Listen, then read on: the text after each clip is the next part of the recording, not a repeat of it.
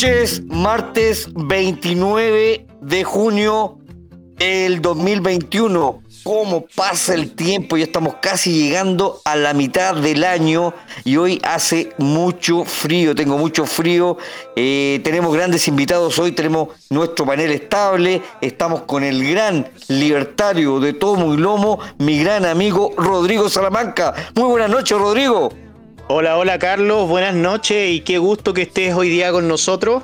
Eh, la semana pasada tuve el honor de reemplazarte y bueno, por lo que tú me dijiste parece que estuvo bien hecho ese reemplazo, así que compadre, agradecerte de darme la oportunidad de, y haber confiado en mí. Y nada, pues, fuerte abrazo y que haya la libertad. Oh, Rodrigo, ese programa estuvo excelente. Los comentarios de Matías, Claudio Blogio con sus comentarios salió pero espectacular. Pero como siempre decimos acá en Alianza Libertaria, todos somos multipropósitos. Así que todos hacemos de todo. Así que voy con mi otro gran amigo, otro libertario de tomo y lomo, el señor Matías Carmona. Muy buenas noches, Matías. Hola, buenas noches Carlos, buenas noches a todos. Sí, la semana pasada estuvo bastante divertido con otro locutor jefe, entre comillas. Estuvo distinto, pero de todas maneras que te extrañamos Carlos y qué bueno que hayas vuelto. Eh, ojalá hoy día tengamos una muy buena charla al respecto de ciertos temas, obviamente siempre de política y pongamos nuestra perspectiva y punto de vista, ojalá libertario. Tengo que hacer la presentación a nuestra amiga que está haciendo una excepción porque ella mañana a las 7 de la mañana tiene que estar dispuesta trabajando en, en condiciones. La señorita Frutilla Libertaria. Muy buenas noches. Adelante, Frutilla Libertaria. ¿Cómo estás tú? Hola, hola a todos. Primera vez acá, así que. Bienvenida, bienvenida. Bienvenida. Tía, ¿cómo una, vamos a partir contigo porque sé que tienes tu tiempo limitado. Eh, ¿Cómo estás viendo tú la situación actual del país, la, política? ¿Cómo tú estás viendo lo que ha acontecido en la última semana? Un breve resumen, quiero escuchar tus comentarios porque yo te conozco y sé que tienes muy buenos comentarios. Tenéis que elegir entre la puerta A y la puerta B. puerta, puerta B. Ya. Eh, no, mira, de la última semana, el resultado de 30 años de silencio de, gente que no le tomó el peso a la libertad. Lamentablemente, cuando en este país empezaron a pasar cosas, yo todavía usaba pañales. Eh, habían pañales, gracias a Dios, pero la gente no, le tomó el peso a la libertad, pues, y creo que todavía no lo hace. Y, no se atreven a hablar, no se atreven a decir las cosas, a pararle los carros a la gente. Entonces, al final, todo el, todo el movimiento político que estamos viendo ahora es producto de eso. De que nadie habló nada. Esa es mi opinión. Y ahora yendo a, más o menos la pauta que tenía preparado nuestro gran editor Matías Carmona, no tenía una pauta. Tú, yo sé que te manejas también en el tema de la ley de garantías de la niñez. ¿Qué nos puedes decir al respecto? ¿Cuáles, tu, ¿Cuáles son tus impresiones? Mira, sobre la ley de garantía de la niñez, poniéndolo desde el punto de vista libertario, en el fondo se nos está obligando a tener contenidos iguales y no tener una igualdad ante la ley. Entonces ahí se está pasando a llevar un principio súper fundamental que es que cada uno puede aprender en libertad lo que quiera aprender sin coacción. Entonces eh, estamos eh, ante una amenaza súper grande del, pensamiento, de la corriente del pensamiento. O sea, ya no vamos a tener derecho a pensar distinto y se nos está unificando. Y eso me hace acordar de los países que sufrieron mucho con el comunismo.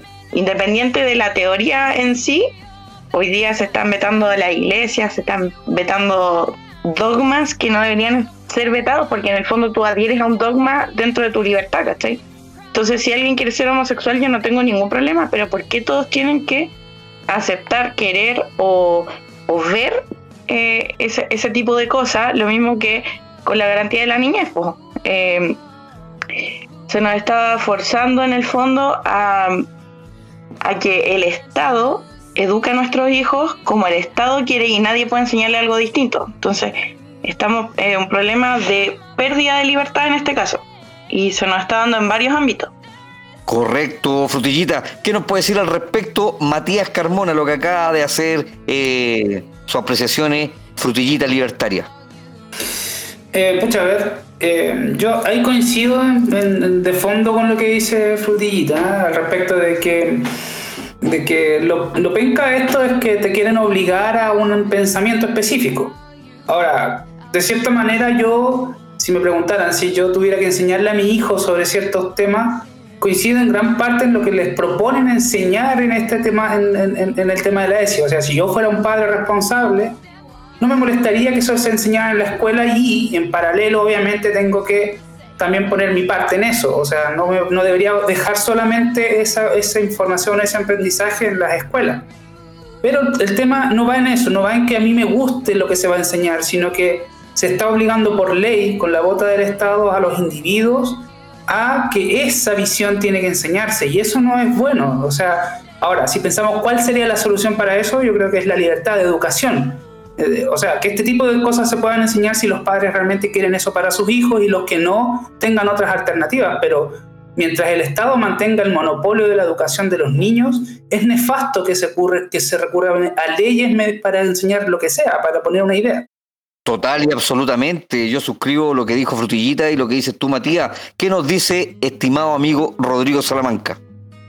Bueno, primero que todo, nosotros tenemos que entender que como liberales eh, tenemos que creer sí o sí en lo que es la libertad de enseñanza. La libertad de enseñanza tiene que existir siempre.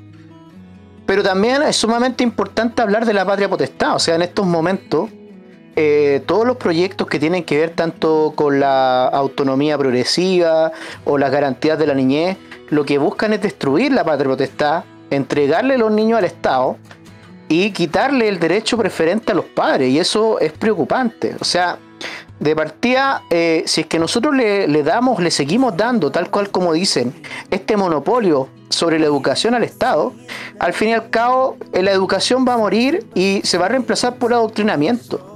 Eh, yo he tenido algunas conversaciones también con personas que dicen, ah, perfecto, entonces lo que hay que hacer es que todos los colegios sean privados. Bueno, sí y no. ¿Por qué lo digo? Porque la educación no es realmente libre. ¿Y por qué no es realmente libre? Porque quien da las directrices es un ministerio, es el Ministerio de Educación. Yo lo que propongo, obviamente, eh, siendo libertario, nosotros movemos las banderas del de, eh, sistema de voucher, pero no nos sirve de nada tener un sistema de voucher si es que el monopolio eh, de la, de la estructura educacional sigue siendo por parte del Estado. Una, un verdadero sistema liberal de educación eliminaría ese ministerio, porque de partida lo único que hace es comer recursos, es un saco roto y te impide tener realmente una oferta de mercado que eh, vaya a cubrir distintas necesidades y distintas sensibilidades. ¿Por qué todos tenemos que ceñirnos a un solo proyecto educativo? ¿Por qué no puede haber variaciones de proyectos educativos y que esos proyectos educativos a su vez compitan? En igualdad de condiciones, pero que compitan. Entonces, eso, es lo que yo quería decir al respecto, porque no veo que el sistema sea realmente libre como sí lo dice la Constitución. ¿ah? Sí, ahí, ahí yo creo que hay que eliminar dos pilares principales de la retórica eh, progresista, igualitaria, que, que, es el problema, que es primero eso, la igualdad como algo bueno, o sea, como algo, algo moral que tenemos que perseguir realmente, que es una cosa que es muy nefasta, yo creo que lo hemos conversado antes. Y lo otro es como la, eh, la, satanización del lucro, como específicamente el lucro en la educación, pero la satanización del lucro en sí para todo, como si fuera algo malo. No sé cómo, qué es lo que ven ahí. Bueno, claramente, claramente es, es una ambigüedad por parte de ellos porque de partida quieren satanizar el lucro, pero quieren seguir ganando dinero. Entonces eh, es una cosa ambigua. A ver, ¿por qué la educación es un bien de capital? Porque se capitaliza. simplemente eso. Tú estás invirtiendo, estás invirtiendo en educarte. ¿Para qué? Para que esos conocimientos después tú los puedas capitalizar, puedas lucrar con eso. Entonces, ¿qué es lo que quieren ellos? Lo que quieren ellos es eliminar el lucro a los colegios, que se prohíba que los colegios puedan lucrar, lo cual es natural en el ser humano, para lucrar ellos. Entonces es ambiguo. O sea, ¿te gusta el lucro o no te gusta el lucro? Eh, eh, y, por otra parte, estos tipos lo que hacen, ¿no es cierto? O lo que hicieron las personas que formaron el Frente Amplio, fueron tipos que a veces ni siquiera terminaron la carrera y se metieron a la política, no le han trabajado un día a nadie. Entonces no saben cómo funciona el mundo. Claro, el lucro, el lucro por sí mismo no es malo, o sea, todos queremos ganar plata. Em, cuando nosotros hablamos de un monopolio del Estado, que es lo que estaba diciendo Rodrigo, se pierde un principio que es fundamental de la libertad. Y ese principio fundamental es la autonomía. Cuando tú empiezas a ser educado en una base curricular, que era lo que ustedes mencionaban, tú pierdes tu autonomía por, por dejo de uso, ¿cachai? Es como, como, por ejemplo, un síndrome cuando no usas una mano, ¿cachai? Tú perdí funciones de la mano.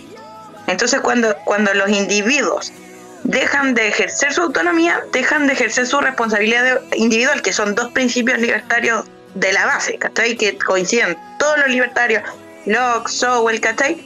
Entonces, si tú dejas de tener autonomía, o sea, de pensar por ti mismo, vais directamente al principio de la libre asociación, de la libre expresión, o sea, estás perdiendo cuatro principios de la libertad solamente por generar una malla curricular desde el Estado, ¿cachai? Y el tema del lucro, yo no ocupo la palabra lucro, porque incluso, eh, yendo hacia como a, los progres que nos pueden escuchar, incluso nuestro enemigo o archienemigo Marx hablaba de la plusvalía, ¿cachai? Que es el valor obtenido por la prestación de un servicio. En el mundo no existe el lucro, no hay un dolo por ganar plata por prestar un servicio, entonces nosotros mismos tenemos que eliminar ese lenguaje, porque por ejemplo yo no voy a trabajar gratis para nadie, a menos que tenga un proyecto que sea donorem y yo elija con mi autonomía decir, ¿sabéis que yo voy a donar mis horas, hombre? Pero si a mí el Estado me fuerza a donar mis horas, entonces yo me convierto en un esclavo. ¿Cachai? Entonces nadie va a trabajar gratis. El lucro no existe en sí, es una palabra zurda, archisurda. Hay que hay prestaciones de servicio. Ahora, ¿quién es el prestador de servicio? ¿Queremos que el prestador sea el Estado o queremos que sean prestadores individuales? la gente puede elegir cuál de ellos optar. ¿Por qué? Porque el programa educativo les va a llamar la atención. Pero acá lo que se está haciendo es decir, no, yo Estado te voy a dar tu programa educativo y te voy a eliminar tu, tu capacidad de competencia. Entonces, al no haber competencia, ya tampoco va a haber lucro, porque el servicio va a ser igual. Entonces la gente tampoco va a tener capacidad de elección. O sea, volvemos al principio de la autonomía. La gente va a dejar de tener autonomía porque no hay que escoger. ¿Cachai? Entonces, en el fondo, esta, esta estas leyes que se ven así como, uy, ¿sabéis que los niños deberían aprender de sexualidad y todo? No son inocuas, porque en el fondo están atentando directamente a los principios libertarios. ¿Cachai? Porque en el fondo están cercenándole a la gente capacidades que son ejercidas y aprendidas. Nosotros sabemos que ser libertario no es nato. Uno aprende a ser libre. ¿Por qué? Porque uno se hace responsable, uno se hace ético, uno adquiere valores, ¿cachai? Por eso no es fácil ser libertario y es fácil ser comunista. ¿Cachai? Esa es nuestra principal diferencia, porque ellos funcionan en base al rebaño. Todo lo que los demás hacen, yo también lo hago. Fácil. No pienso, no hay nada. Y si todos lo hacen, está bien. Ok. El libertario no es así. Mira, igual yo te quiero, yo un poco, Fruti, porque igual coincido en muchos aspectos contigo, pero hay gente bastante sensata en los otros puntos de vista y está bien, nosotros por algo somos un extremo y hay que entender por qué somos un extremo. ¿Cachai? Coincido contigo, ¿por qué somos el extremo? Porque pensamos quizá un poco más, somos mucho más críticos, no le creemos a nada, a nadie. Entonces, en ese aspecto también hay condiciones que nos hacen de esa forma. Pero asumir que el resto no tiene, no, no, no tiene esas mismas cosas también es complicado, porque a la larga la razón no, igual no estoy asumiendo que no las tienen, sino que yo digo que estos son estudios. O sea, cuando tú dejas de usar una parte de tu cerebro o una parte de tu cuerpo, tú pierdes esa capacidad. ¿Cachai? Eso, vamos, eh, en vez de evolucionar, involucionamos. Por ejemplo, el apéndice es un gran ejemplo. Si tú dejas de ejercer tu autonomía, tu área cerebral, que es la que como que asocia todas las cosas que corresponden a la autonomía, se van a atrofiar naturalmente. O sea, si lo hablamos desde la neurofísica, la gente se va a atrofiar porque no va a poder elegir, no va a discutir, sus ideas no van a tener valor. ¿Cachai? Entonces, en el fondo, claro, nos están volviendo a lo primitivo, que es lo que decía un poco eh, Marx en sus libros, ¿cachai? Entonces, eh, es súper complicada esta ley. ¿Cachai? Yo, desde el contenido, efectivamente, claro, si mi hijo en algún momento necesita aprender de sexualidad o otras cosas, se lo voy a enseñar. O sea, estoy en, pero el tema es cómo se está proponiendo desde el Estado, yo creo que ese es el punto. Y lo que dice Rodri la patria potestad es algo súper importante porque se supone que tú, como individuo, eres dueño de tu cuerpo, que es como tu primer capital, y de ahí en adelante viene tu familia, que es tu, tu capital como humano. Entonces también lo están cercenando porque tú no puedes distinguir a tu familia, no puedes educar a tu familia, porque además van a haber sanciones si tú te sales de ese currículum. Si tú enseñas algo distinto, tu hijo va a ser reprobado. Socialmente va a ser amonestado. ¿Cachai? Por aprender algo distinto. O sea, tiene cualidades esta ley, ¿cachai? No solamente aprender como un taller de orientación, es como aprobar, reprobar si no lo aprendió o si no piensa igual. No es menor. Oye, Frutillita, usted que tiene más experiencia, ¿esta ley ya en otros países, de similar característica, ya se está ejecutando? ¿Está en marcha?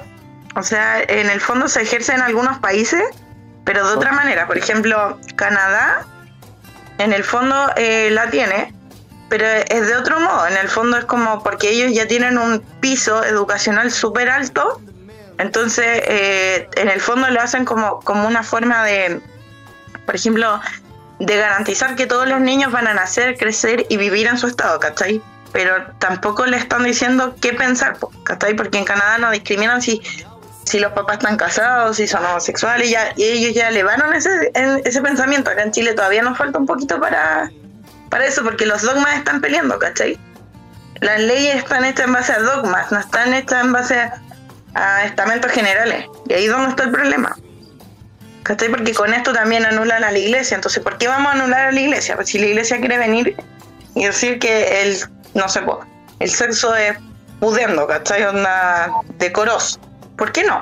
Si ellos quieren pensar así, ¿por qué no? ¿Cachai? Si los Amish piensan así, ¿por qué les vamos a decir que no piensen así? ¿Cachai? Están en su total libertad. ¿Qué nos dice Rodriguito para complementar? Bueno, absolutamente. A ver, eh, una de las cosas que, que tenemos que tener en claro como liberales es que como liberales no podemos imponer nuestros principios y nuestros valores a terceros. ¿Por qué? Porque son proyectos de vida diferentes tal como dice Frutillita, si es que la iglesia, por ejemplo, eh, tiene sus dogmas, está bien que los tenga porque a diferencia del Estado, no es algo que sea impuesto, sino que son personas que se ponen de acuerdo y eligen esos dogmas. Yo puedo elegir los míos, yo puedo tener los míos, mis propios dogmas de fe.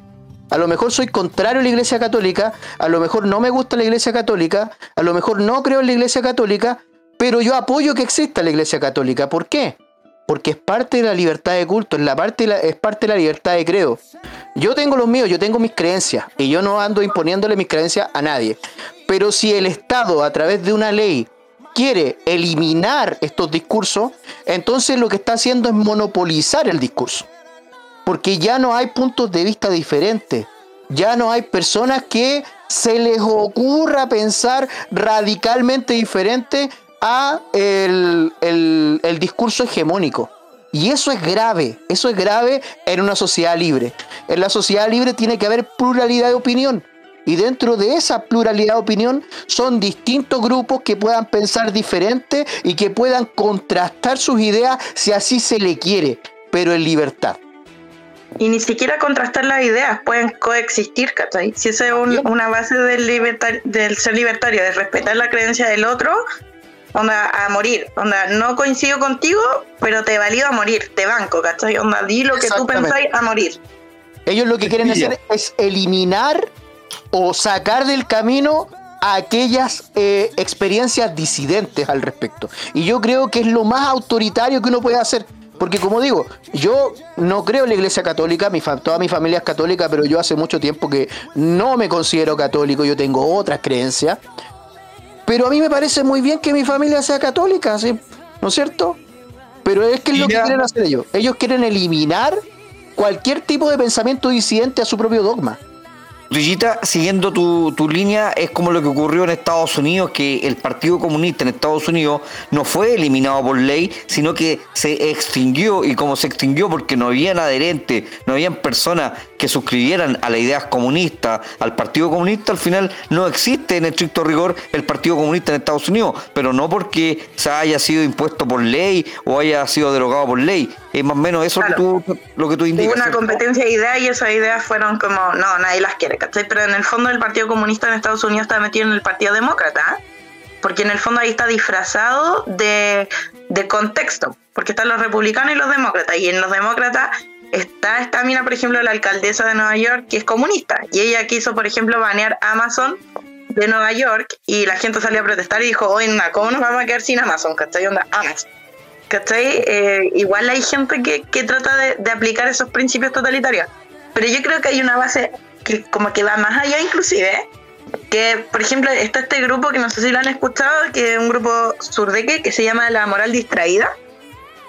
Cuando tú dejas de pensar, la sociedad deja de crear conceptos y los conceptos construyen la moral, ¿cierto?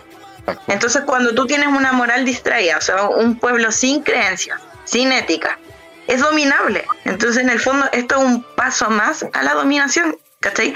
Independiente del contenido. O sea, yo, yo voy a la forma en la que se está imponiendo este contenido, ¿cachai? O sea, todos tienen que saber lo mismo y el que piensa distinto reprobado. Ya eso es como, de verdad, y los padres tampoco se pueden hacer responsables de su hijo, es como, ¿qué onda, cachai? Entonces, esa, esa, esa, esos dos estamentos como limítrofes de la ley son las que la hacen zurda y súper totalitaria, porque en el fondo quieren que la gente no cree moral si no hay debate de ideas, no hay moral. ¿Qué es lo bueno y qué es lo malo? Lo que te diga el Estado, ¿cachai? Entonces, si no hay moral, se pierden todos los principios libertarios, porque la base moral es, el principio del liberalismo, ¿cachai? O sea, respetarnos. ¿Y la solución no sería hacer como obligatorio filosofía? Sí, estoy de acuerdo. Obligatorio, ahí ya como que más sí. es, como, es como la solución a la larga, pero no, como recomendado. Yo creo que tiene que haber eh, eh, tiene que haber diversidad en proyectos educativos. Y claro, si hay colegios, por ejemplo, que quieren imponer, porque claro, es un contrato. Si te quieren poner dentro de, su proyecto educativo filosofía y otros no, perfecto. Y que, y que sea el mercado, sean las personas quienes decidan si lo toman o no. Yo la verdad amé filosofía cuando la tuve, psicología, todo eso en el colegio también tuve educación cívica, que fueron ramos que realmente a mí me gustaron mucho. Creo que fui la última generación eh, que tuvo educación cívica. Pero eh, la verdad es que yo lo amé en el momento. De hecho, a mí en filosofía me enseñaron bastante de marxismo, ojo. Pero eso no me volvió marxista. ¿Por qué? Porque así como me hablaban de Marx, también me hablaban de otros autores. Eh, pero yo creo que sí hace falta pero tampoco hay que imponerlo. Yo creo que aquí tiene que haber diversidad en, lo que son los proyectos educativos y que sean las personas quienes puedan elegirlo. Sí, pues, pero por ejemplo, ya, pongámonos en el caso de la, de la ley de garantías de la niña, por ejemplo, te están hablando que ciertos contenidos se toquen. Ya, toquemos esos contenidos. Démosle el vamos.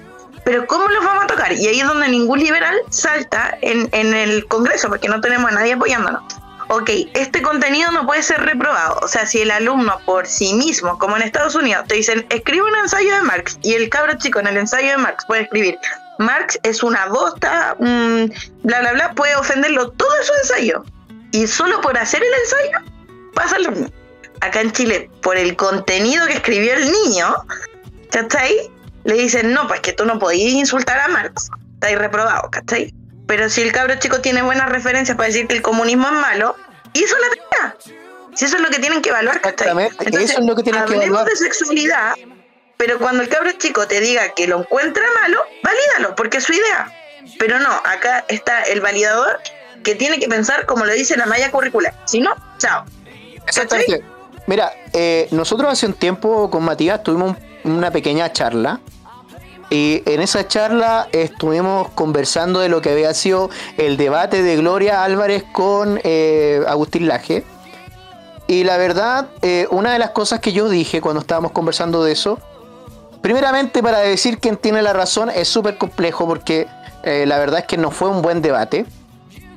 pero, pero en un debate gana no el que tiene razón, sino el que da los mejores argumentos. ¿Cachai? Exactamente. Y acá tiene que ser lo mismo. ¿Por qué? Porque yo te puedo hablar de una idea. Podemos hablar, por ejemplo, de sexualidad, podemos hablar del aborto, podemos hablar de economía, podemos hablar de Marx, podemos hablar de Adam Smith.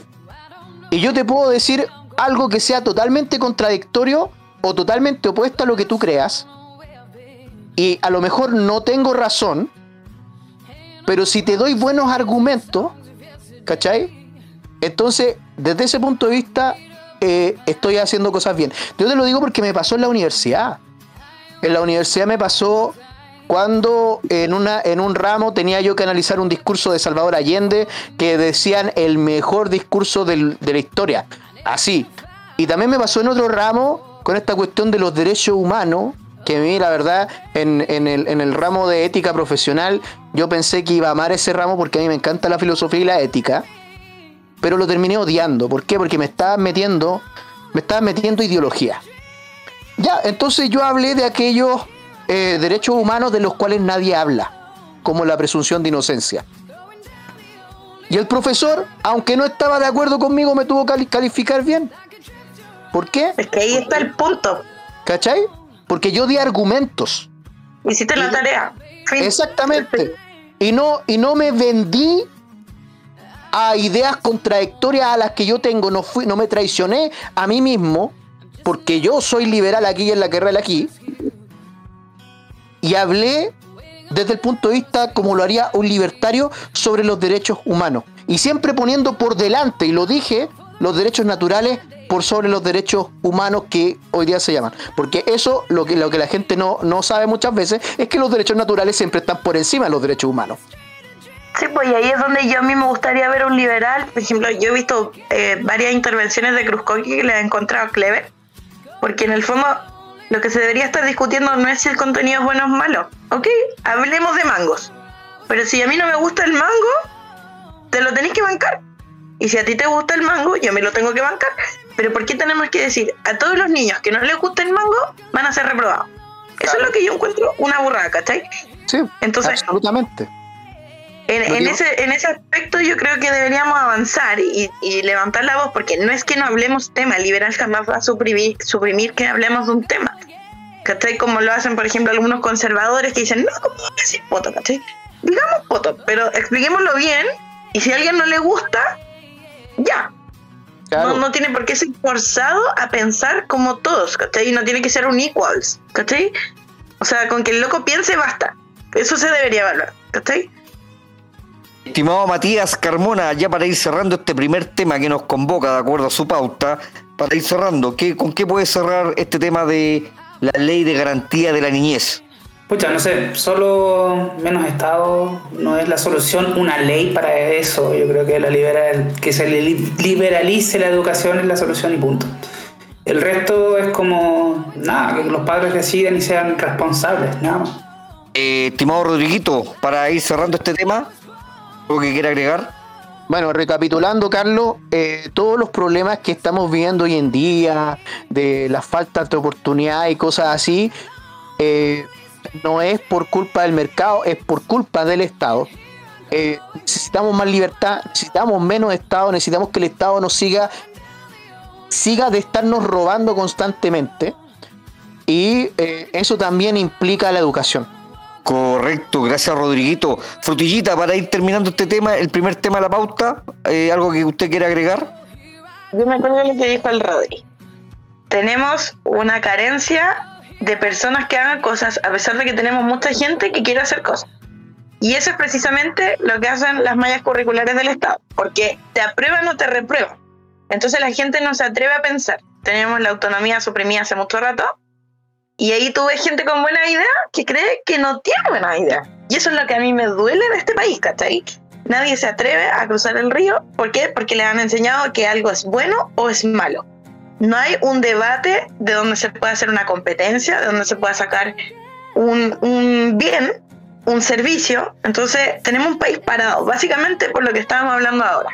Mallas curriculares centralizadas que aprueban o reprueban una idea, cómo debe ser pensada y no pensar en sí mismo.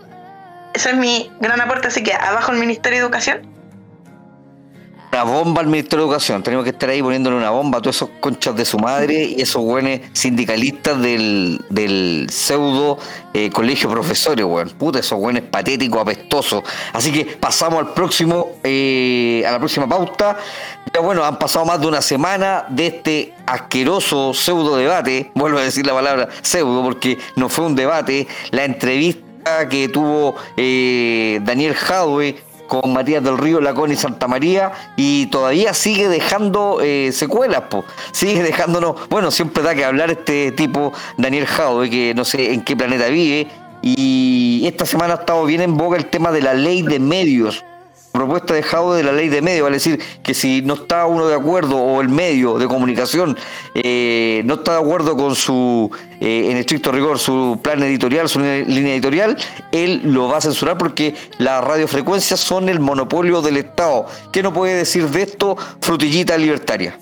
Eh, lo mismo, o sea, si seguimos hablando de los temas, ellos están avanzando paso a paso, la ley es zurdita control, control, control, yo veo control, control, reprobación, control, control. Lo mismo quieren hacer acá. Si todos emiten lo que yo digo, perifonean lo que yo quiero, les permito. Si no, para afuera.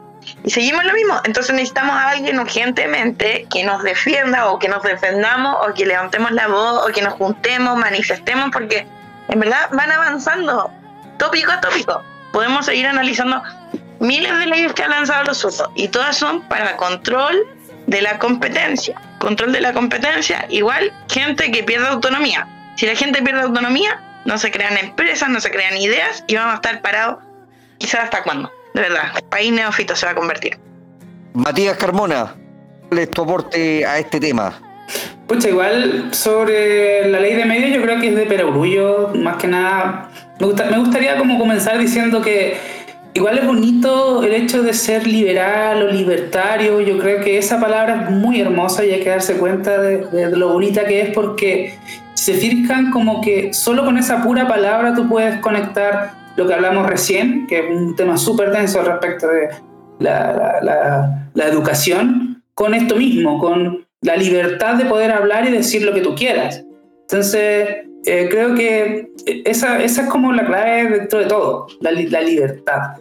Y no sé, me gustaría que divagáramos al respecto de eso, de eso mismo, porque esto es un ataque directo a eso, a la libertad de hablar, por más que estés loco lo que quieras decir. ¿Cómo, cómo tú ves en la actualidad eh, eh, acá en Chile, en Sudamérica? ¿Cómo está el ambiente? ¿Hay hay agua en la piscina para poder poner nosotros, poner los puntos de la libertad, porque claro, como tú bien indicas, nosotros defendemos la libertad.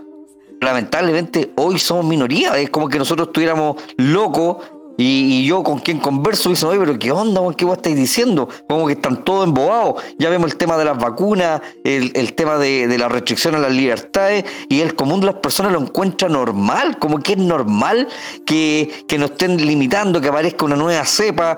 En Europa todo el fin de semana hubieron eh, eh, centenares de protestas con miles de personas marchando en España, en Inglaterra, eh, en, en, Alemania. ¿Qué nos puede decir de esto, Rodrigo? Bueno, Carlos, lamentablemente, lamentablemente, las personas que no conocen o que no han vivido la esclavitud no son capaces de darse cuenta que son esclavos o no, cuenta, no se dan cuenta que tienen alma de esclavo. Entonces, prácticamente lo que hacen es eh, decirle que sí al amado líder.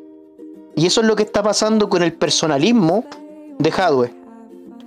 O sea, imagínense las estupideces que ha dicho, imagínense la, la cantidad de veces que se ha caído con malos argumentos y resulta que le siguen aplaudiendo. Ahora, sí quiero decir algo al respecto. La verdad es que la ley de medio fue em, un disparo en los pies para el mismo. Y si bien en el, en el debate o este, eh, en este pseudo debate que hubo entre él y Boric, eh, eh, los periodistas en ese momento estaban muy amigables con ellos, la verdad es que después fue el mismo Daniel Matamala que empezó a hablar en contra de Jadwe, pero no porque lo sintiese, sino porque se vio amenazado. Todos estos periodistas zurditos se están viendo amenazados y están hablando en contra de él y le están haciendo campaña en contra. De hecho, no sé si ustedes se enteraron, pero la ARCHI, que es la Asociación de Radiodifusoras, eh, que son todas estas pequeñas eh, radiodifusoras de Chile, eh, hicieron un comunicado en conjunto en contra precisamente de esta ley. No lo dijeron de manera directa, pero sí hicieron el comunicado porque ellos apoyaban lo que es la libertad de la libertad de, prensa, que es parte fundamental de la democracia y de la libertad de culto y de expresión. Entonces, Imagínense lo que está pasando con este disparo en los pies, pero sin embargo sigue habiendo gente muy fanática. Y por ahí estuve conversando con un amigo que me decía que él estimaba que había un 30% de gente que eh, sigue apoyando a Hadwe de manera totalmente irrestricta. Porque tienen alma de esclavo y porque siguen a un líder. Eso es el punto. Que, claro, un líder o un mesías. ¿Qué puedes decir de esto, Frutillita? Yo creo que más que seguir a un líder, yo creo que son producto de tanta ignorancia acumulada que en realidad no es necesario vivir la esclavitud para darse cuenta que estás perdiendo cancha. Entonces, creo que esto tiene varios factores. Uno, que la gente en Chile es muy rebaño. Y eso ocurre porque se han quitado lo que decíamos en el bloque anterior, se han quitado ramos que le quitan pensamiento crítico. Las emociones, por eso nosotros tenemos índices de salud mental súper malos, ¿cachai? ¿Por qué? Porque la gente tampoco es capaz de controlar sus emociones. Entonces, frente a una torta deliciosa con guindas que se llama java, caemos. ¿Cachai? Porque nos dicen, bueno, esto es una emoción, un sentimiento de lo que a mí me gustaría tener, pero la realidad de que se pueda lograr es muy distinto a lo que yo quisiera, porque claro, yo quisiera tener una mansión, pero en verdad, ¿cuáles son mis cartas objetivas? La gente no hace eso, cae en esas promesas emocionalmente, y es ahí donde juega la izquierda. Y por eso no han eliminado ramos de pensamiento. Entonces está todo ligado. Yo, para mí, esto viene todo de 30 años. O sea, de verdad, no fueron 30 pesos, como dicen los apruebos, fueron 30 años de mediocridades, ¿cachai? De quitarle cancha a la gente, de que la gente no sepa usar una tarjeta de crédito, ¿cachai? Vemos gente que todavía está usando la ley de quiebra, que también es una jugada, ¿cachai? En vez de darle educación económica. ¿Por qué los niños no tienen educación económica hoy en día? ¿Por qué no salen sabiendo usar una cuenta de banco simple como la cuenta root de cuarto medio? ¿Cachai? ¿Por qué no se hacen las cosas que se hacían antes? Porque los zurdos quieren agarrar terreno y lamentablemente van a seguir agarrando terreno si nadie les para la mano. ¿Cachai? Yo creo que ahí en la Archie hubo una gran influencia de Mochati, porque Mochati eh, no se da mucho a entender, pero yo creo que Mochati definitivamente es un libertario y sabemos que es el dueño de un consorcio de radio muy grande. Y en realidad también él tiene sus su, usuarios que son preferentes, o sea, por ejemplo, tiene las personas que lo escuchan por los accidentes de tránsito, lo tienen por las personas que lo escuchan hacer análisis político, estadístico, eh, saca casos a relucir. O sea, tiene de todo. El, por ejemplo, el Bailey, que es de Perú, ese gallo es como un Miley, se tuvo que ir a vivir a Miami, ¿cachai? Porque no lo dejaban hablar. Entonces, estamos viendo que esto pasa en otros lados, pero la gente no logra diferenciarlo. Y ahí es donde deberíamos nosotros centrarnos.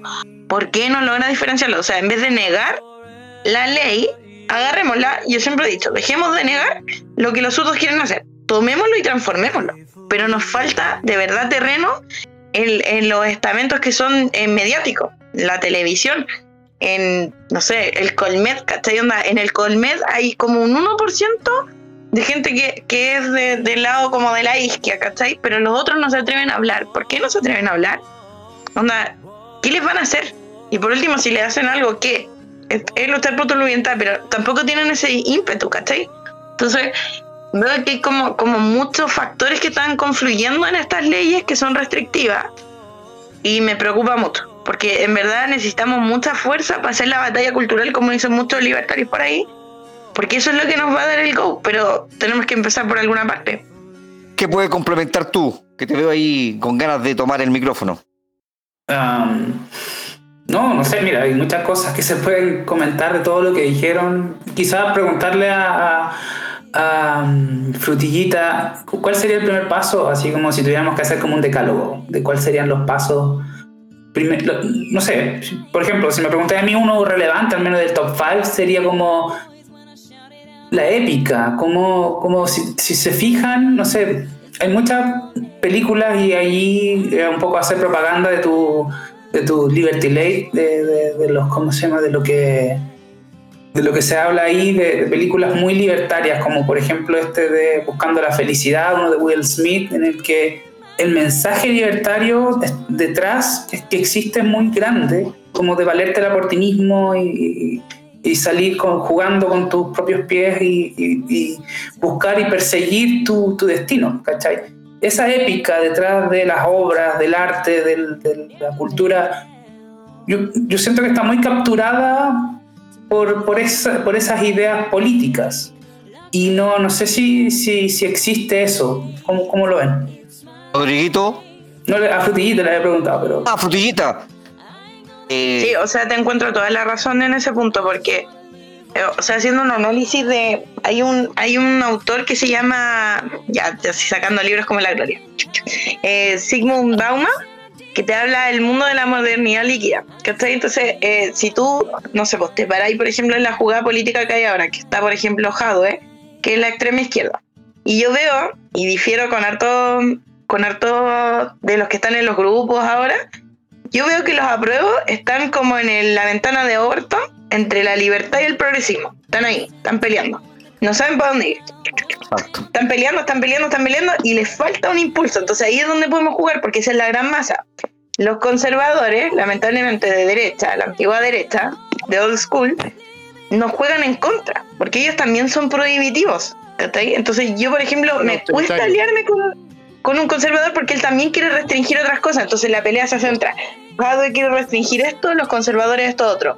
¿Qué es mejor? Nunca vamos a llegar a acuerdo. Y los libertarios quedamos al medio. Y ahí hay un, por ahí un paper de Agustín Esquela que habla como del movimiento desde el progresismo al libertario y viceversa. Dice que es como solamente como un punto de empuje para que esta masa se pueda mover hacia la libertad. Y eso lamentablemente es de principio, de ética, como dice el, el Mati, de épica, ¿cachai?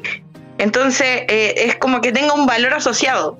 Porque, por ejemplo, la derecha se asocia al consumismo, consumir. Pero, por ejemplo, el libertario no va a consumir necesariamente un bien si sabe que no le alcanza, porque tiene ese valor del libre mercado, ¿cachai? Tiene un concepto económico de eh, que el consumismo igual es negativo si lo haces abusivamente, emocionalmente. ¿Cachai? Eh, el, el de izquierda está peleando contra el neoliberalismo, ¿cachai? Entonces tenéis como esa batalla y ahí es donde están los apruebos, ¿cachai? La lista del pueblo. Y creo que en, ese, en ese tono, por ejemplo, yo he visto, aunque lo vean negativo, pero por ejemplo, Parisi igual está corriendo la ventana de vuelta. Porque ha arrastrado con feliz y forrado en la lista del pueblo a mucha gente. ¿Cachai?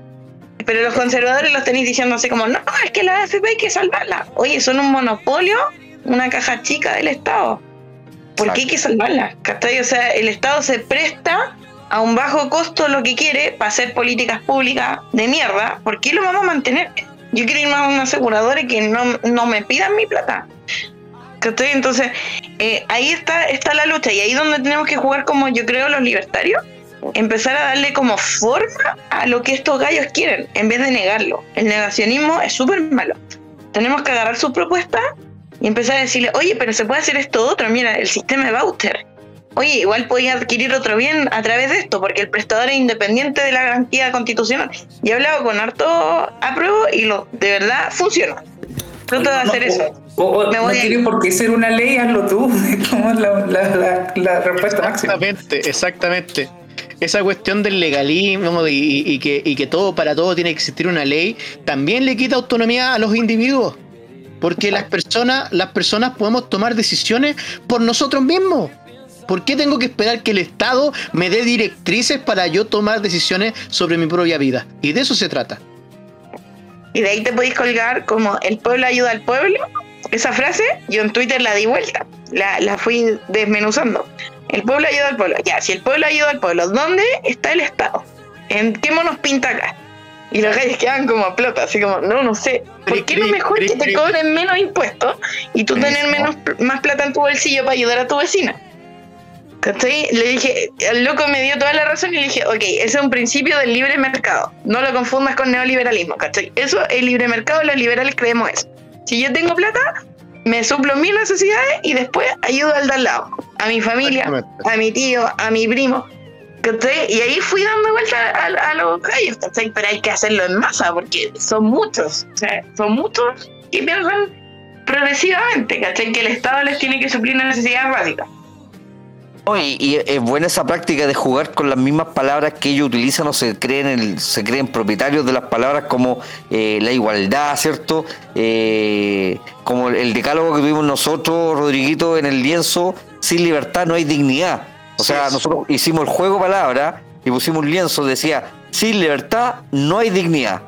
Pero vale decir, eh, les quisimos que nosotros también trabajamos con esa palabra, la palabra dignidad, pero antes que todo estaba la libertad.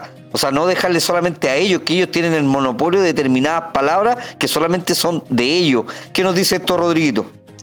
Bueno, eh, la verdad, no sé si estarán de acuerdo conmigo, pero yo he llegado a la conclusión de que los liberales y los progresistas no somos tan diferentes. De hecho, nos parecemos mucho, pero hay algo que es radicalmente diferente y es lo que nos hace distanciarnos y es que ellos quieren llegar a las mismas libertades que queremos nosotros, pero ellos los quieren hacer en base al Estado, que el Estado te dé esas libertades. En cambio, nosotros los liberales creemos que tenemos que ser personas autónomas del Estado. Eh, y yo creo que ahí está la gran diferencia, pero sí he visto, ojo, he visto muchos progresistas que, estudiando un poco más, se han convertido en libertarios y no he visto lo contrario. Yo nunca he visto un libertario que se convierta en progresista y yo creo que, así como dice Frutillita, son cosas que tenemos que trabajar en base a discurso, en base a... De hecho, aunque suene feo, yo creo que también tenemos que tener algunos panfletos eh, simplemente para hacer que la gente piense. Ojo, yo no quiero que lleguemos al punto de ser unos utilitaristas, porque no hay nada más no hay nada menos libertario que el utilitarismo. Pero yo creo, yo creo que eh, si nosotros le hacemos entender sobre todo a la gente de izquierda, de izquierda progresista, que ellos pueden darse eso que quieren sin que sea el Estado que se los dé, que de partida te roba, porque el Estado te quita una parte, te saca plata de un bolsillo, se queda con una parte y después te lo devuelve en el otro, sino que ellos sean capaces de dárselo a sí mismos. ¿Y por qué no tengo casa? Porque el Estado no quiere que tú tengas casa, el Estado te cobra, te cobra impuestos y eso te empobrece. Y después si tú te compras la casa, si tú te la logras comprar, después tenés que pagarle una renta al Estado. Y eso es inmoral. Entonces yo creo que por ahí también tenemos que atacar. Yo sé que hay grupos libertarios, por ejemplo, en creo que en New Zealand, en Nueva Zelanda, eh, que fueron bastante exitosos con esto que se conoce como el populismo libertario, que no es lo mismo que el populismo de izquierda, hay que dejarlo claro. Sí, es como, como yo estoy súper de acuerdo con el Rodri, o sea, eh, dejarlo todo en la calle con frases eh, súper cliché incluso, es súper bueno. Por ejemplo, yo, yo estuve pegando panfleto con unos amigos que decía así como, ¿para qué le das más poder al poder si sabes que te va a comer? ¿Cachai? Y lo pegamos en todos lados. Eh, no sé, si el Estado llega tarde, ¿para qué lo invitas? ¿Cachai? Memes frases, cortas que le van a decir el Estado es una basura, porque en el fondo el Estado es una basura, es súper fácil dar vuelta a ese discurso, porque el Estado es malo, tiene un aparato burocrático tremendo, es lento, no focaliza. O sea, si nosotros quisiéramos hablar, por ejemplo, de, de ayudas sociales, yo he hecho millones de peticiones en todos los lados que he trabajado, y sabes que no, es que no hay plata. Pero todo necesita plata. ¿Y dónde está la gente que trabaja en esta weá, cachai? O sea, tenéis que tener voluntad carisma, ganas de salir a arreglar la huevada. Si te están pagando un sueldo, ¿por qué necesitas más plata? No es que necesitamos hojas de oficio. Puta weón. Yo saco mi hojas de oficio de mi bolsillo y lo hago, ¿cachai? Porque creo en la huevada, ¿cachai? Pero no hay gente con ese ímpetu, no lo encontráis. Y lo otro, haciendo, haciendo una autocrítica, pucha, yo ahora estoy como en unos 30 grupos y, solamente veo críticas, críticas y todos con la solución, pero con la solución desde la zona de confort, desde el teclado del celular, pero no personas como lo que tú acabas de dar el ejemplo, lo que dice Rodrigo, de salir a hacer activismo político, pero del real a la calle, e, este e, esto lo que tú indicaste, de, salir con los panfletos, salir con los volantes, eh, ir a repartirlo, ir pegando stickers en los paraderos de micro, en los postes, voy arriba de una micro y pego sticker atrás del asiento, ¿cachai? No sé, pero todos tienen, creen tener la solución. Yo conozco demasiados libertarios, demasiadas personas, eh, otros patriotas por aquí, patriotas por allá, patriotas por allá, por acá, pero al final se quedan solo en el comentario por el WhatsApp. ¿Qué, opinas tú de eso, Frutillita? Sí, o sea, son, son tanto con las nalgas planas. Después de esta cuarentena yo estoy clara. Y los conservadores, la verdad es que no sé por qué les quieren cambiar su pensamiento, sí, es imposible. O sea, Estoy hablando de los conservadores, no de los liberales clásicos, porque los liberales clásicos piensan, ¿cachai? Pero hay un grupo de, los vamos a matar a todos, oye, em, estos son huevones, no hay solución. Y es como, puta, activismo en tu espacio, yo lo hago en el mío. Y si todos hacemos activismo en nuestro pequeño espacio, cinco o seis personas que influyan, ¿cachai? O sea, vamos a lograr células. Exactamente, vamos haciendo trabajo donde nosotros, donde trabajamos con nuestras familias, las conversaciones sábado y domingo que tenemos cuando vamos a visitar a un familiar, siempre uno está haciendo activismo político, siempre. Eh, vamos terminando ya este segundo bloque y nos queda brevemente 10 eh, minutitos más o menos me indica acá el señor director, también me indica que batalla cultural de real, batalla cultural real, hay que salir a la calle frutillita y por eso eh, por eso es que usted está acá, porque estamos haciendo batalla cultural y yo doy fe de que usted es una persona de que hace batalla cultural tanto en los lugares donde trabaja como también en terreno. Así que pasamos al próximo tema, de acuerdo a la pautita que nos tiene el encargado de la pauta, Matías Carmona. Entrevista de Briones. Esta estupidez que ha dicho este hombre, eh, Briones, exministro, yo de verdad cuando llegó Briones al Ministerio de, Hacienda, pucha, yo le tenía fe, de verdad le tenía fe, dije, puta, este buen profesor, entre comillas, liberal, eh, de la Adolfo Ibáñez, puta, va, a ser algo bueno. De verdad, me decepcioné, me, decepcioné con este Dimondo. ¿Qué nos puede decir Matías? Adelante.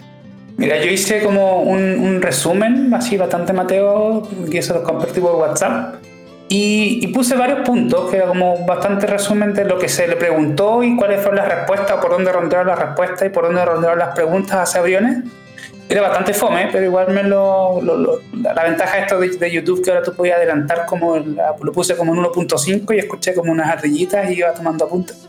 Bueno, en fin, así funcionó. Entonces yo solamente para, para que hagamos el ejercicio y pues que hablemos de esto, de esto, de qué tan liberal es Briones, porque se vendió como una persona muy liberal eh, les voy a comentar el 1 y el 3, ¿ya? Y eh, el 1 es que las consultas de los entrevistadores al respecto de que si el primer IFE, que fue de 65 mil pesos, que fue lo que propuso para el IFE, fue un error y que debía haber más gasto público. Es decir, hubo mucho de las opiniones de los entrevistadores de que el gasto público es bueno, o sea, ni siquiera se preguntaban si era un buen gasto público, pero ellos como que decían que tenía que ser más rápido y más plata, entre comillas. Pero bueno, Briones menciona que estaba muy orgulloso de haber pertenecido al gobierno que logró hacer acuerdos para llegar a, y que hizo otras ayudas hacia las pymes. Menciona que nunca es suficiente que los bonos eh, se van a acabar, por lo que el enfoque de su gobierno va a ser generación de empleos. También dice saber cuáles son las áreas de negocio donde el gobierno debe focalizar el gasto, es decir, la obra pública eh, destacó eh, que eh, para afrontar la crisis se ha podido endeudar el Estado y todo gracias a las políticas fiscales de los gobiernos anteriores y para poder pagar la deuda se deben subir los impuestos, un poco en resumen. Y por último, el tercer punto es, los entrevistadores comentan que la principal propuesta de Briones es la eliminación de exenciones de, impuestos, pero que él mismo menciona que no se hace progreso de eso debido al lobby y que le pide que se explique al respecto de eso, de por qué, qué, tipos de lobbies son los que no permiten que esas cosas se bajen eh, o que esas cosas se, eliminen. Ahora, Briones menciona que se debe eliminar los privilegios fiscales, en especial la renta presunta, como eh, eh, que, que, camioneros y agricultores hacen mucho uso de eso. utilizar la ley de seguridad interior del Estado si hay presiones ilegítimas. y el gobierno ha sido influenciado por estas presiones, asume eso y es el momento de que las élites suelten la teta. Hay un video que vamos a subir sobre esto de la teta, de lo que habló Villegas al respecto de la teta, que es muy bueno. Y por último, arguye que él defiende el libre mercado, por lo que será más duro con las malas prácticas empresariales y mayor peso del Estado y mayor regulación. Eso. Frutillita, usted la invita, comienza usted, Frutillita. Ya, puta, es que, es que Briones me desconcierta. O sea, que yo tengo una sospecha de Briones, se las voy a decir. No, no, no es comprobada. Pero yo me tinca que este loco está haciendo populismo liberal para mover la ventana de verdad. Eso es lo que me tinca. Esa es mi sospecha. Porque no creo que sea tonto. Ya, pero sí, se contradice. Por ejemplo, en las consultas del IFE, eh, efectivamente, pues como tenemos un estado positivo, necesitaba un instrumento de focalización de personas porque no tienen idea qué es lo que hay en, en, Chile y por eso escuchamos a Manalich decir eh, ay yo no sabía que habían pobres tenéis políticos gobernando lo que no saben son autómatas y eso te demuestra que la clase política carece de pensamiento crítico carece de instrumentos eh, carece de todo lo que debería tener. Para una gestión pública yo tengo que saber cuántos pollos tengo, ¿cachai? Y dónde están y qué es lo que le está pasando.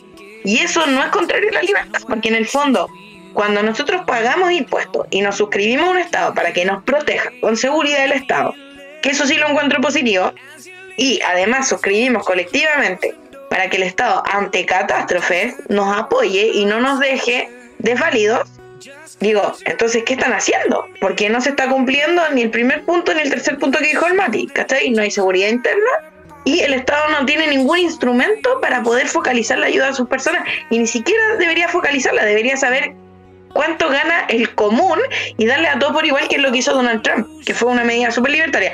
Todos pagan impuestos, todos reciben plata porque todos están en pandemia, ¿cachai? Eh, de la renta presunta, claro, esa cuestión se presta así como, oye, no sé, por los narcos, ¿cachai? Esa cuestión se presta para muchas cosas, porque en el fondo tú estás presumiendo una renta y no tienes cómo acreditarla porque es un, eh, una forma informal de respaldar tus bienes. Entonces yo nunca había visto eso. Esas son leyes que deben haber creado, mira, no lo tengo muy claro, lo voy a buscar. Pero es, una burrada, o sea, aquí tiene que pasar todo por una caja. ¿Para qué? Para que haya un fair play, que es el, statement del libre mercado. Y ahí es donde Brianna sí es libertario, ¿cachai? Porque dice, ok, si vamos a jugar a la pelota, tengo que saber cuántos jugadores tengo. Acá lo que pasa es que los narcos se acreditan plata, los camioneros ganarán realmente tanta plata y serán camioneros realmente, ¿cachai? Te creí una empresa de camiones y quién te fiscalizó, ¿cachai? Eh, ¿Por qué ganaste tanta plata? Onda, voy a Puerto Montt todos los días. ¿Puedo ir a Puerto Montt todos los días? ¿Cachai? Onda, que, que se haga una lógica sobre esa ganancia, no hay. ¿Cachai? Servicio de impuesto interno está nulo. Y ahí creo que Briones juega bien. Y sobre la frase en las élites suelten la teta, en realidad eh, yo creo que se está refiriendo a la oligarquía mercantilista que hay en Chile. Creo, espero que se refiera a eso. Porque aquí tenemos un grupo de compadres que se hacen contratos que no son libres porque cercenan la competencia por contratos con el Estado. Entonces yo creo que por ahí estaba hablando. Sí, estoy, estoy presumiendo, porque tampoco he hablado con Brianne. Pero eso fue lo que yo entendí. Pero está jugando, a mi parecer, a un populismo encubierto. ¿Para qué? Para que la ventana de Overton de los progres se mueva hacia Chile Fuimos. ¿Está ahí? Porque eso, esos empresarios prebendarios. ¿Y qué nos puede decir Rodriguito al respecto? Bueno, eh, yo soy contador de profesión. Eh, quería hablar, por ejemplo, de la definición que tiene el, Servicio de Impuestos Internos sobre lo que es la renta presunta, que obviamente mucha gente no sabe, pero la renta presunta es eh, la manera en la cual ciertos rubros, como por ejemplo los taxistas, declaran, declaran sus impuestos de manera anual, ¿no es cierto?, en la operación renta. bueno, lo que nos dice el Servicio de Impuestos Internos es que la eh, renta presunta es aquella eh, que se usa para fines tributarios de la ley de impuesto a la renta, que se presume a partir de ciertos hechos económicos, como son los evaluados fiscales, los eh, inmuebles agrícolas y no agrícolas, tasaciones de vehículos y valor anual de las ventas de productos mineros. ¿Ya? Bueno, tal como dijo, dijo Frutillita, no hay una certeza, ¿verdad? de cuánto es la renta que realmente tienen estas personas.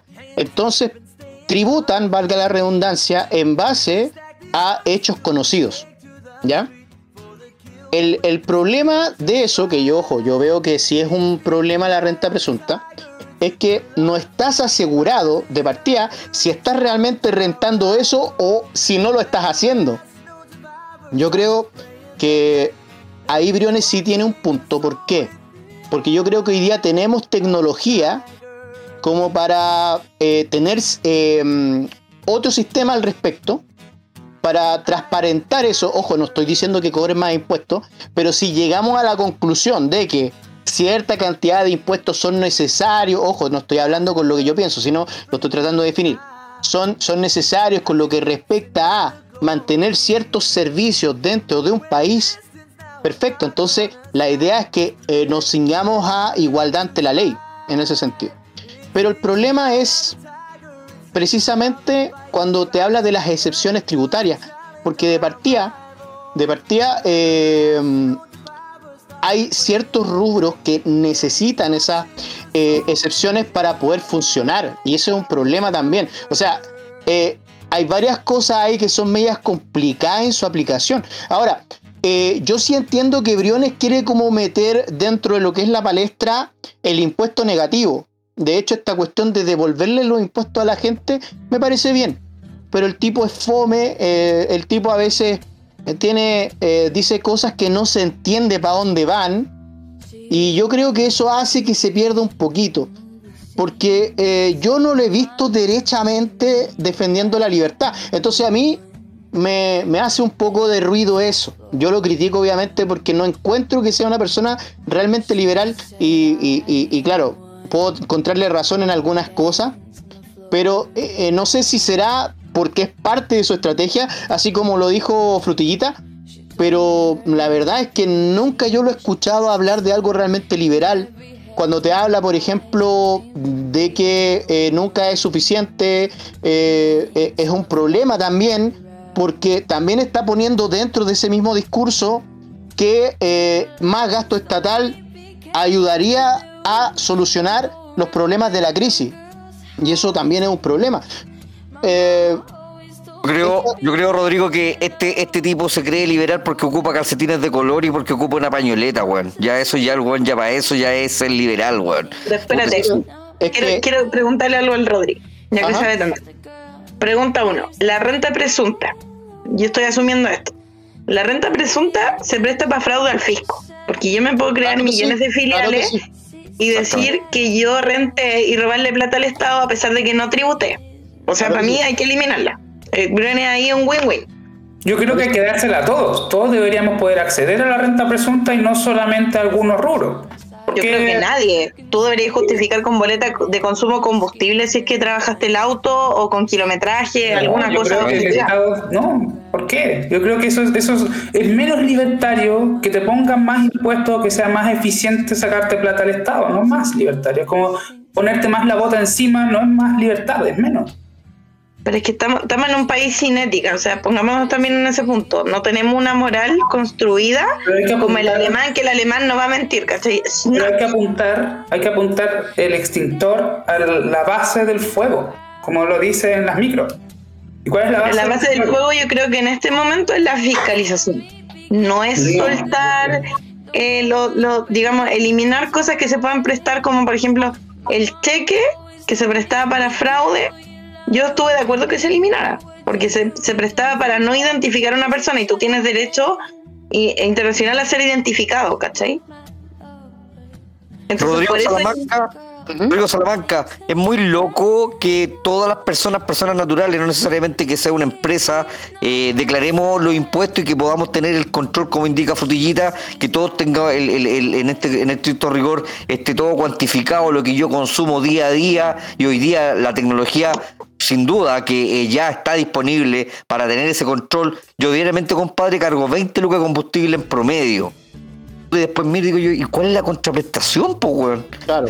Con 20 lucas diarias de casi el, el casi el 50% de impuesto específico, más el IVA, ando por unas calles culiadas como el pico, como el hoyo, compadre, por todo Santiago. Las únicas calles que se salvan un poco serían, no sé, Las Condes, Vitacura, Providencia, y, el, y el resto, compadre, unos verdaderos cráteres Muchos alegan estos tipos de, contra la, autopista y obviamente yo sé que ahí hubo un contrato leonino con la autopista, pero por lo menos yo sé que si me meto a una autopista concesionada, puta, cierro los ojos pero no me voy a caer a un hoyo, pues weón.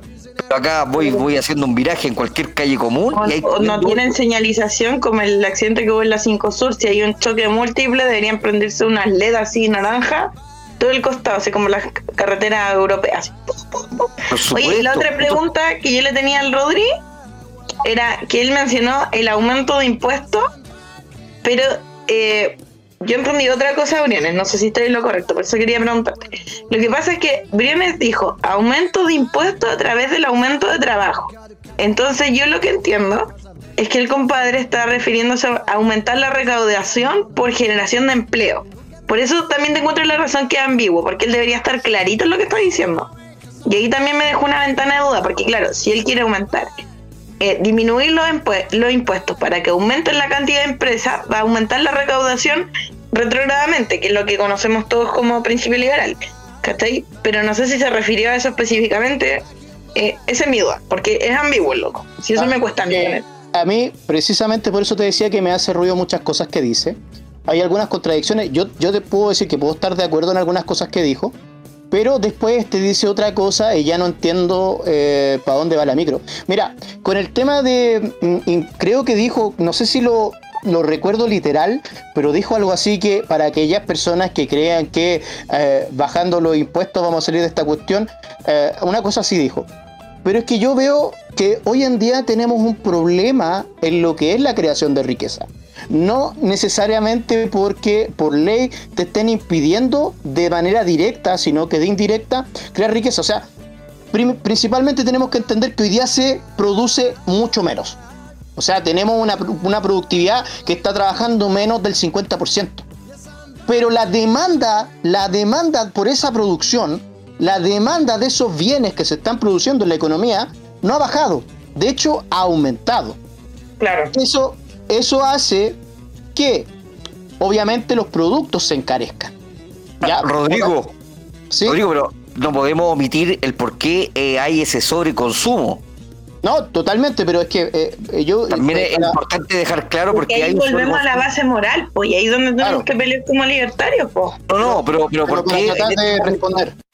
Que en estos momentos tenemos un sobreconsumo? ¿Por qué en estos momentos la madera está costando un 600% más caro? ¿Por qué hoy día un maestro te cuesta casi el doble o más que el doble? Porque están todas las personas haciendo ampliaciones, están todas las, todas las personas reparando, cambiando eh, toda la, la cerámica de sus casas. Igual es, es bueno dejar ese punto el por qué. Sí, sí, pero es que lo que pasa es que eh, eso era para contestar otro, otro tema. Yo trataba de contestarle la pregunta específica que me hizo Frutillita y trataba de como de, la respuesta que esté bien fundamentada. Pero efectivamente, efectivamente, hoy día, hoy día hay un sobreconsumo sobre distintas cosas. O sea, si nosotros nos, nos referimos, por ejemplo, a la computación, a las piezas informáticas, de partida tenemos que entender que las piezas informáticas son todas importadas, ¿no es cierto? Y las fábricas donde se, se producen, la mayoría están trabajando también como al 25%. Llegan acá y hay escasez sobre las mismas eh, porque llegan pocas. ¿Y por qué? Porque la gente empezó a trabajar todas desde su casa. Entonces, el tema, el tema del, del, teletrabajo y cosas así producen escasez. Y hoy en día tú te podías encontrar una pieza que antes, no sé, pues te costaba 20 lucas, ahora te la estás encontrando 50 lucas. Es lo mismo que está pasando en todos los rubros. ¿Por qué? Porque hay escasez, hay poca oferta. Pero se Ahí también hay un tema de patente relacionado porque, por ejemplo, yo conozco a varios cabros que estudiaron robótica en el INACA y saben hacer placas madre y baterías y soluciones, ¿cachai? Incluso los que hicieron los ventiladores mecánicos eran chilenos.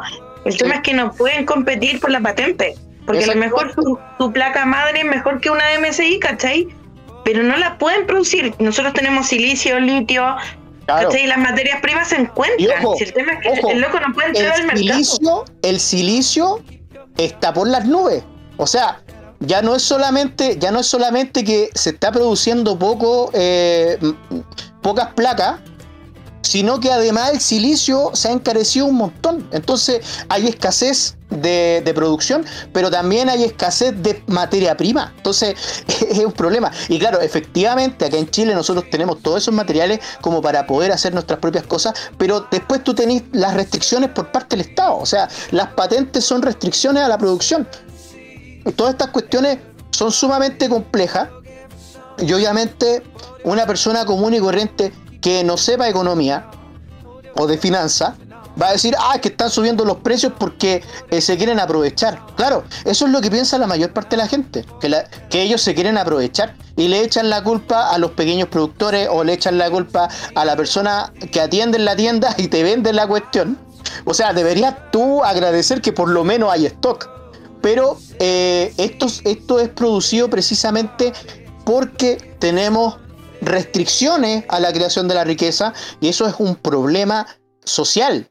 Entonces, cuando yo escucho a Briones, por ejemplo, hablando de que se va, eh, eh, que va a recaudar más con más empleo o fomentando la empleabilidad, yo en la práctica no veo eso, yo en la práctica veo que hay más y más restricciones. Y claro, si nosotros fomentamos el empleo, obviamente va a haber más recaudación. Pero nosotros tenemos que dar garantías o tenemos que dar condiciones. Tenemos que dar condiciones para que haya empleo, porque no basta, ojo con lo que voy a decir, no basta solamente con el subsidio al empleo, y lo explico muy brevemente. Hoy en día hay un montón de empresas que están subsidiadas, es decir, que el sueldo para complementar que están ofreciendo a los trabajadores viene por parte de subsidio estatal, pero no la gente no quiere trabajar, ¿por qué? Porque como le están dando bono, entonces los incentivos no están para ir a emplearse.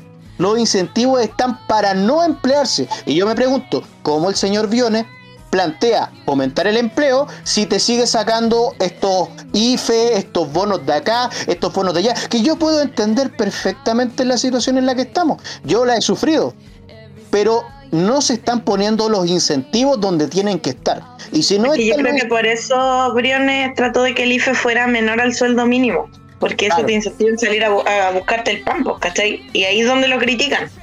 Entonces, yo por eso analizo un poco a Briones, porque igual me gustaría entrevistarlo. es que no ha dado, no ha dado un, al menos un argumento sólido al respecto.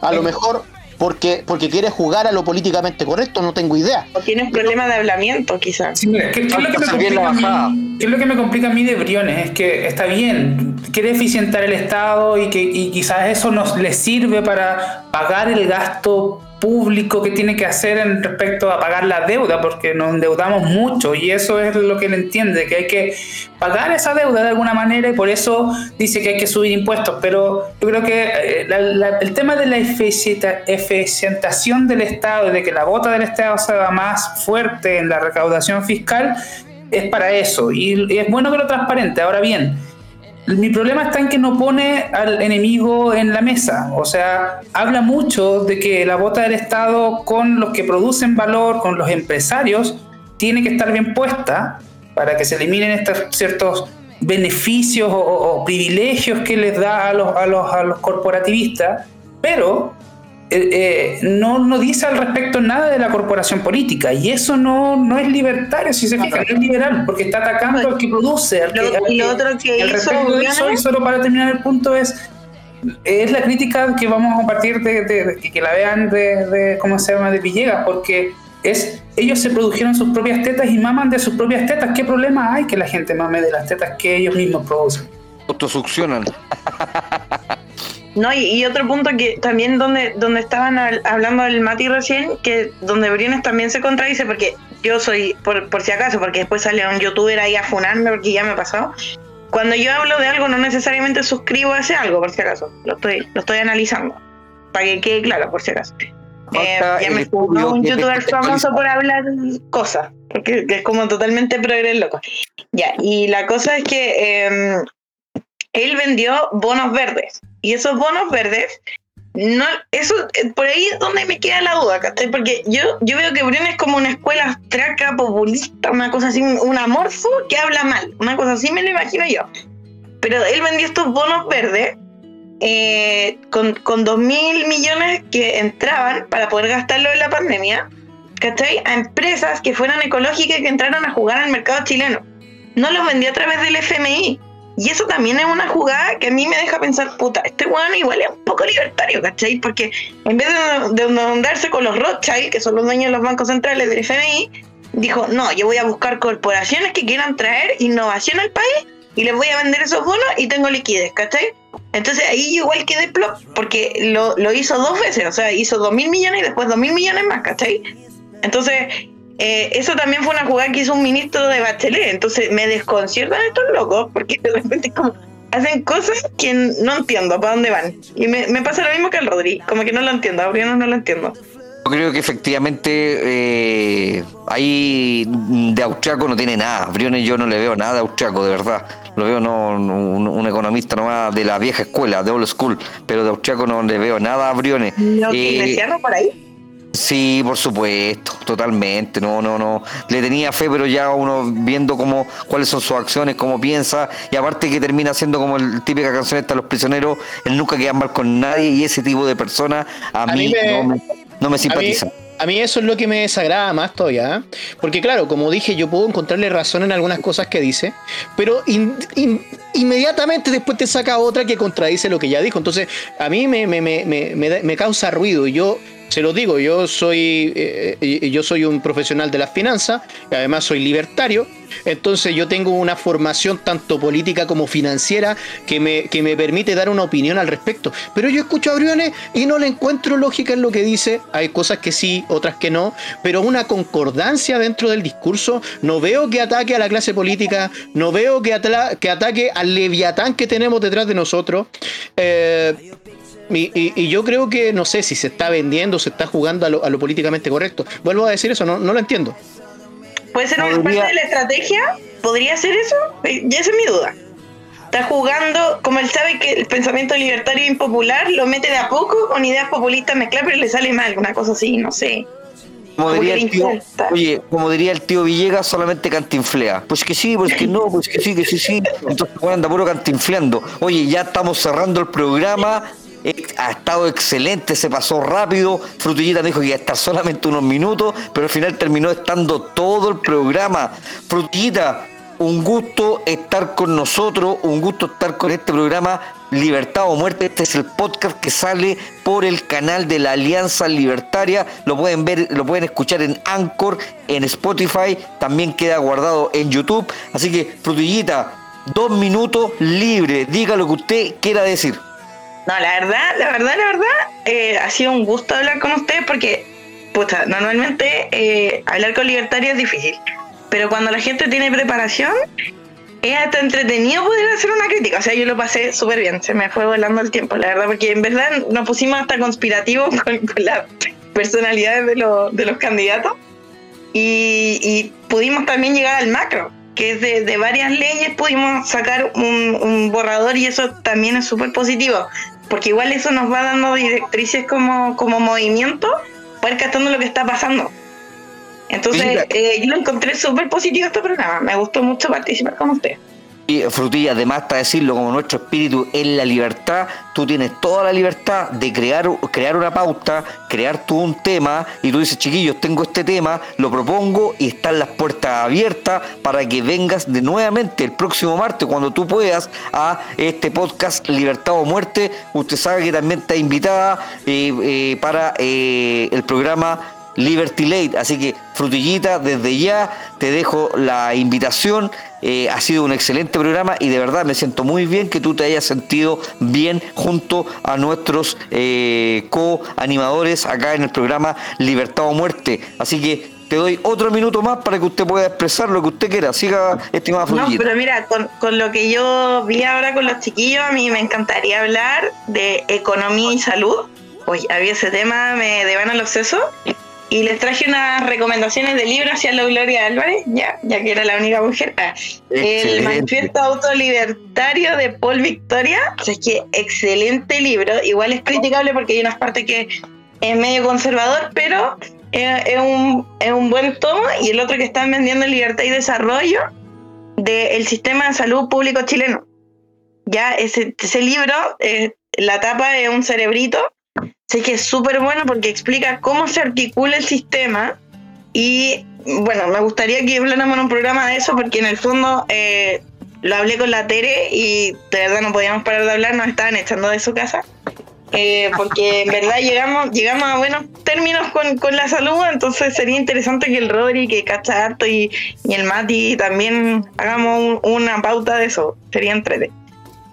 Excelente, como Frutillita, si tú quieres participar, que en total libertad y plantear tus temas, sería muy entretenido abordar el tema de la salud. Sé que usted se maneja en varios temas eh, y, sobre todo en salud, así que sería muy importante que tú comentaras ese libro y cuál es la realidad actual, cuál sería el estado de salud de la salud. Mira que, juego palabra. Eh, Rodrigo, tus dos minutos libres, diga lo que usted quiera decir.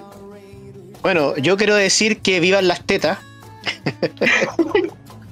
Vivan las tetas, o sea, el que se hizo su teta, que, tome de ella lo que quiera. Eh, y la verdad, eh, sobre todas las cosas, nosotros tenemos que buscar. Yo creo que hay dos fines acá: eh, la igualdad ante la ley. Todos somos iguales en el sentido de que tenemos la misma dignidad y tenemos los mismos deberes y derechos, no en lo material, sino que en lo profundamente jurídico y filosófico, porque es la única forma en la cual nosotros podemos crear riqueza realmente. Y por otra parte, la libertad. Siempre perseguir la libertad y siempre predicar sobre la libertad, porque el ser humano, los seres humanos, todos buscamos la libertad. El problema es que muchas veces, por sesgos, por hedonismos y por un montón de cosas que tienen que ver por fuentes foráneas, nos la extraviamos. Entonces, que viva la libertad, que viva la autonomía y que vivan las tetas.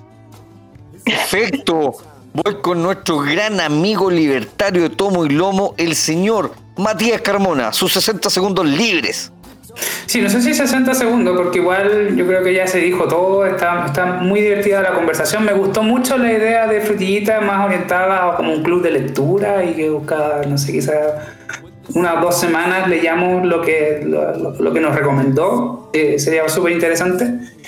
Eh, así que nada, yo creo que fue un programa bastante redondo. Recomendarle a la gente que escucha el podcast que vea las, las, las otros, los, los, otros contenidos de la Alianza Libertaria, que son siempre conversaciones de libertad, y eso, eso yo creo que es la clave de salir de la crisis.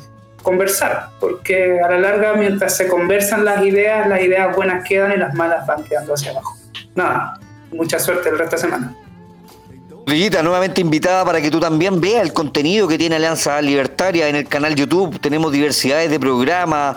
Viendo, por ejemplo, una entrevista, ellos la, la, la, analizan, la hacen rewind, la vuelven a analizar desde todos los puntos de vista, la desmenuzan y van comentando en vivo. Así que invito a Frutillita para que usted vea el canal Alianza Libertaria por el canal YouTube estamos en Instagram, eh, tenemos Twitter, así que pucha, eh, Frutillita, para que usted también haga ahí el trabajo cultural con su Me gente. voy a poner al día, lo prometo, pero ahora estoy trabajando los siete días de la semana. El COVID Brian nos tiene un poco locos en, en Puente Asalto. ya me van a por decir eso. Puente Alto, bórralo.